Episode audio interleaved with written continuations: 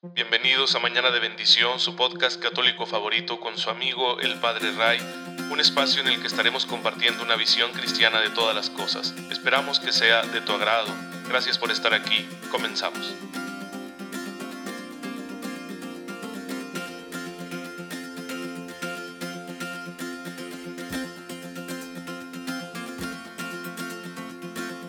Feliz lunes queridos hermanos, bienvenidos a su podcast católico favorito Mañana de Bendición.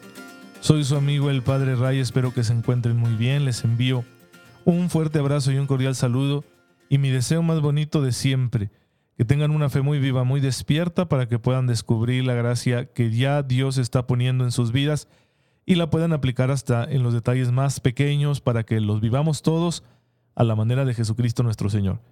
Y así seamos dichosos en esta vida sabiendo que en Él está nuestra seguridad y también nos vayamos disponiendo, por supuesto, a ir al cielo, donde está la vida definitiva, porque nuestra meta no está aquí, está en la gloria de Dios. Y vamos para allá, pero claro, se necesita que respondamos en esta vida, ciertamente, como el Señor nos va pidiendo, según nuestra vocación, nuestro llamado, que es de ser hijos suyos, es eh, ser templos de su Espíritu. Pues bueno, hermanos, ya saben que la finalidad de este podcast es siempre impulsarnos, empujarnos hacia la santidad. Hay que ser santos.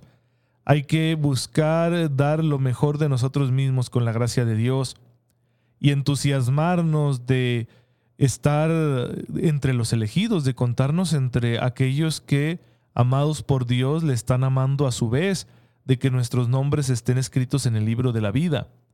Porque miren cómo nos emocionamos ahora que este niño chihuahuense, me parece que originario de, Cuauhtémoc, pues eh, él ganó la voz Kids. No recuerdo el nombre del niño, pero se hizo mucho alboroto y qué bonito y qué suave y orgullo chihuahuense y no sé qué más. Y ahora no se diga que estamos como pavos reales, ¿verdad? Como, como palomos, sí, con el pecho hinchado diciendo, una chihuahuense ganó Miss Universo. Y claro que es mucho decir, pero por lo general pensamos en que la que gana Miss Universo pues es la mujer más bonita del mundo. Bueno, solo Dios sabe cuál es más, la más bonita del mundo y es una cosa desde mi punto de vista bastante superficial, sin demeritar el esfuerzo que ponen estas mujeres, ¿no? En ganar este tipo de, de concursos, pero la verdad a mí se me hace así como que algo súper, súper, súper secundario. Y sin embargo nos llena de orgullo. Pues hay que estar todavía más orgullosos de que hayamos sido elegidos por Jesús de que hayamos sido escogidos por Dios mismo para realizar una misión importantísima aquí en la tierra y que nuestros nombres están inscritos en el libro de la vida, que hay un lugar con nuestro nombre en el banquete de bodas del Cordero en el cielo. Tendríamos que enorgullecernos y ponernos más contentos por todo eso, porque esa vocación, ese llamado que hemos recibido supera con creces todos los gozos y todos los triunfos que podamos tener en esta tierra. Porque estos son tan relativos. Es, muy complicado, ¿no? Llegar a tener éxito en cualquier cosa aquí en el mundo. Y si nos obsesionamos buscando los primeros lugares o buscando ganar este tipo de concursos o, o aparecer, ¿no? Como protagonistas ante las pantallas, hay mucho riesgo de que nos perdamos por estar viviendo para la vanidad, para el ego. Pero si vivimos para Cristo, como dice todo el Nuevo Testamento, si nos dedicamos a hacer su voluntad, a anunciar el reino, a buscar la justicia del reino de Dios, a amar a nuestros hermanos, podremos ganar un nombre y una gloria sin precedentes que ni siquiera alcanzamos a imaginarnos. Pues hay que enamorarnos de este ideal. Jesús lo presentó, habló del, del gozo del cielo. Hay que enamorarnos de él para no quedarnos atrapados en las cosas de este mundo. Así que pues mm, felicidades a mis universos, felicidades a Andrea Mesa, pero más felicidades a ti que me estás escuchando, porque hoy has sido escogido para recibir la palabra del Señor y su gracia, una gracia que va a moverte a dar lo mejor de ti mismo en este día para que seas santo. Y eso no solo es un bien para ti mismo, es un bien para todos los que están a tu alrededor. Pues que el Señor te conceda cumplir con esta vocación a la santidad que has recibido. Y por eso también nos servimos del ejemplo de tantos hermanos y hermanas nuestros que ya lo lograron. Así que estamos pidiéndole al Señor nos conceda ah, también triunfar como ellos lo hicieron. Por ejemplo, el día de hoy quisiera mostrarles la vida así brevemente de, de un gran santo español, San Pascual Bailón, que nace por allá en 1540 en lo que hoy es Aragón que va a hacerse sacerdote franciscano, la Orden de los Hermanos Menores, fundada por San Francisco de Asís en el siglo XIII eh, o XII, me parece, ya no recuerdo muy bien cuándo se fundó la Orden franciscana. Y bueno, pues eh, este muchacho en su juventud se enamora del ideal de Cristo y deja su entorno rural de pastor de ovejas para dedicarse completamente al Señor. Será su consagración definitiva a los 28 años de edad. Y le tuvo un gran amor a Jesús en la Eucaristía. Así que ese amor lo fue llevando en toda su vida a darle cada día más al Señor, porque él se sentía muy amado en el hecho de que Jesús haya querido quedarse con nosotros en la Eucaristía. Y ya desde joven dicen que se extasiaba en la presencia de la hostia consagrada y que realizaba grandes penitencias para poder llegar a misa y poder comulgar. Pues eh, todas esas virtudes brillaban ya en su juventud y más cuando se hizo franciscano. Así que sus superiores lo enviaron a, a Francia a llevar un mensaje y tenía que atravesar unas regiones que estaban llenas de protestantes. Ya el protestantismo estaba floreciendo en Europa. Recuerden que esta ruptura se dio, la reforma protestante, en el siglo XVI a instancias de Martín Lutero y Juan Calvino principalmente. Y Francia fue una de las naciones que más se vio afectada por el protestantismo. Así que, bueno, le enviaron por ahí y cuando lo acosaban los protestantes con preguntas, al saber que era un, sacerdote católico, pues él daba respuestas tan grandes que muchos se convirtieron. Y así que empezó a hablar de la presencia de Jesús en la Eucaristía a los protestantes. Y claro que muchos eh, lo rechazaron y como no podían argumentar en contra de la doctrina católica que él presentaba, pues empezaron a perseguirlo, acosarlo y en varias ocasiones lo apedrearon. Siempre intentó mostrar el gran amor que Dios nos tiene y que se refleja en el hecho de que Jesús, se haya encarnado y de que esté presente en la Eucaristía. Es como, así lo veía San Pascual Bailón, el gran amor que hace que Dios se haga tan pequeño para estar con nosotros que también somos pequeños. Es decir, Dios no, no se aleja de nuestra pequeñez, Dios no tiene asco de nuestra pequeñez, no le repugna que seamos tan limitados y finitos. Él nos creó por amor, y aunque estemos lastimados por el pecado, Él se acerca a cada uno de nosotros y llega a estos extremos amorosos, ¿no? La encarnación, la muerte y resurrección, y luego la presencia sacramental de Jesús en la Eucaristía. Todos estos son extremos de amor a los que Dios llega con tal de estar contigo, con tal de estar conmigo. Así lo veía San Pascual Bailón y así trató de manifestarlo no solo con sus palabras, sino también con sus obras. Él murió en el año 1592, un 17 de mayo, por eso lo estamos eh, celebrando eh, el día de hoy. Y bueno, pues eh, nos dejó un gran ejemplo de amor a Jesús Eucaristía. Ojalá que nosotros podamos imitarlo. Pidamos a Dios la gracia de amar tanto la Eucaristía como San Pascual Bailón. Por eso lo consideramos un patrono de todas las asociaciones de adoración eucarística. Por ejemplo, la adoración nocturna mexicana lo tiene como santo patrono, San Pascual Bailón. Hay que pedir esta gracia porque es un gran don que luego despreciamos. Yo me arrepiento muchísimo de tantas comuniones que he realizado sin suficiente conciencia.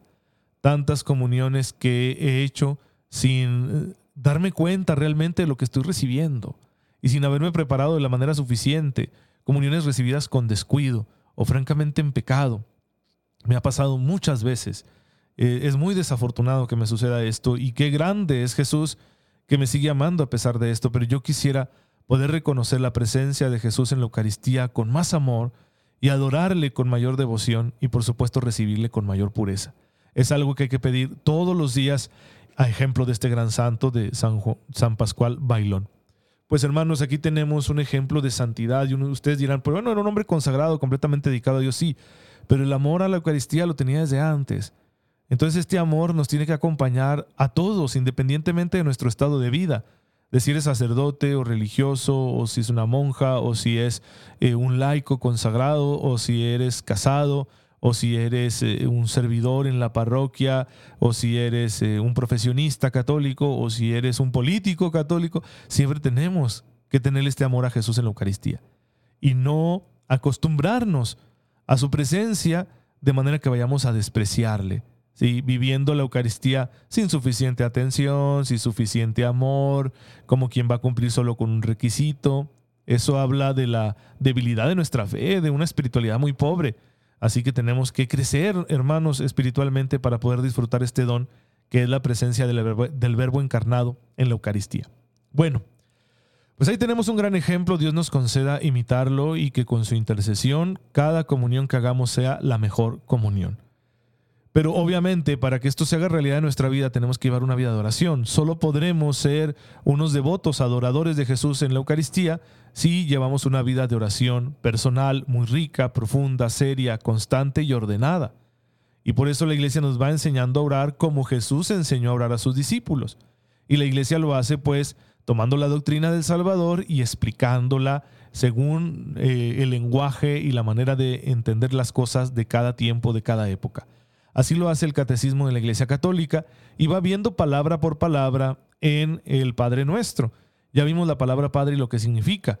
Hemos llegado a este punto donde decimos nuestro. Y el catecismo señala que cuando decimos nuestro es porque estamos orando con todos los hombres, con todos nuestros hermanos, pero también estamos orando por todos los hombres.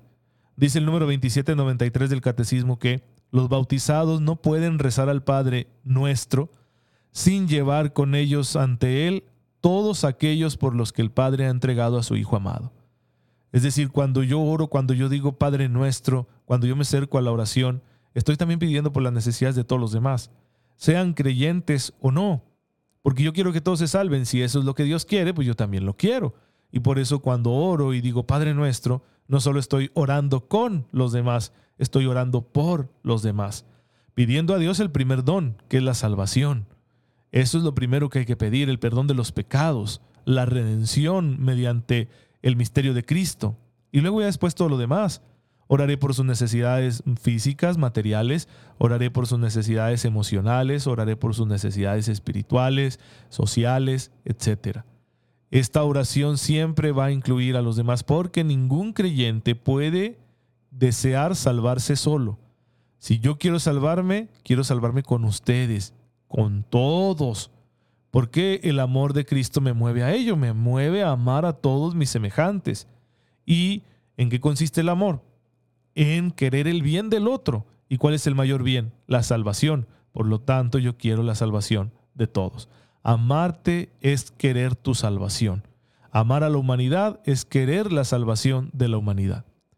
El amor de Dios no tiene fronteras. Nuestra oración tampoco debe tenerla. Esto lo dice un documento del Concilio Vaticano II que se llama Nostra Aetate, en el número 5, ¿sí? que se traduciría, ya recuerden que muchos documentos de la iglesia están en latín, sus títulos son en latín, y este se traduciría como nuestra época.